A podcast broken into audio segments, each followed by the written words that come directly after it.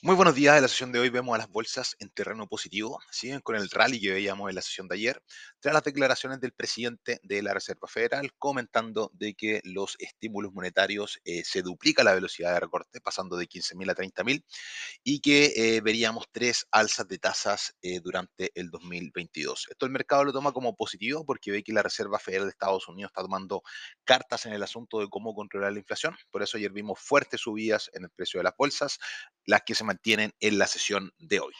En Europa, el, Banco Central de Inglaterra eh, sorprende al mercado subiendo la tasa de interés, era algo que en verdad nadie lo esperaba, eh, fue presionado por el dato de inflación eh, que tuvimos el último sobre las expectativas de mercado, pasando de 0.1 a 0.25. Esto fortalece a la libra versus el dólar en la sesión de hoy.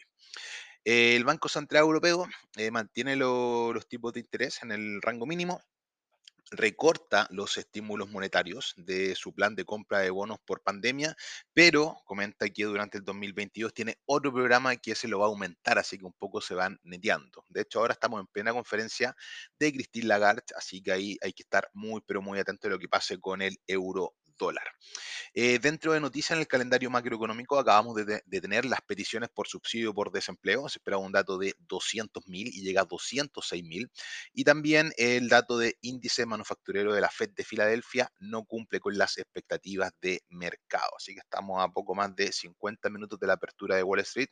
Al parecer estamos en positivo, pero vemos una bolsa que está bastante, bastante sobrecomprada, así que atentos y atentas a posibles correcciones.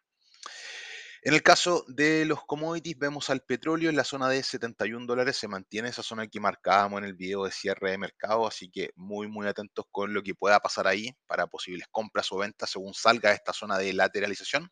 Y por último, si revisamos el mercado de criptomonedas, resumido en el Bitcoin, vemos que el Bitcoin cae eh, levemente un 1%, cotiza bajo los 49 mil dólares en gráficos de un día, mantiene la secuencia de máximos decrecientes, por lo tanto sigue esa presión de buscar los 46 mil dólares. Recuerden que un Bitcoin recién sobre los 50 mil estaría dando los primeros pasos de una presión alcista y si vemos un Bitcoin que recupere los 53 mil dólares, claramente cambia el escenario bajista, pero por ahora, a pesar del alza que vimos el día de ayer, que se apoyó sobre la media de 200 periodos, el día de hoy vemos que nuevamente existe algo de presión bajista, así que estamos en una zona ahí bien, bien compleja que aún no define bien el rumbo, pero por ahora la presión sigue siendo más bajista que alcista.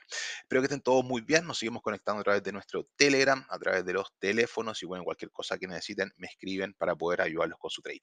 Que estén todos muy bien y que tengan muy buen trading.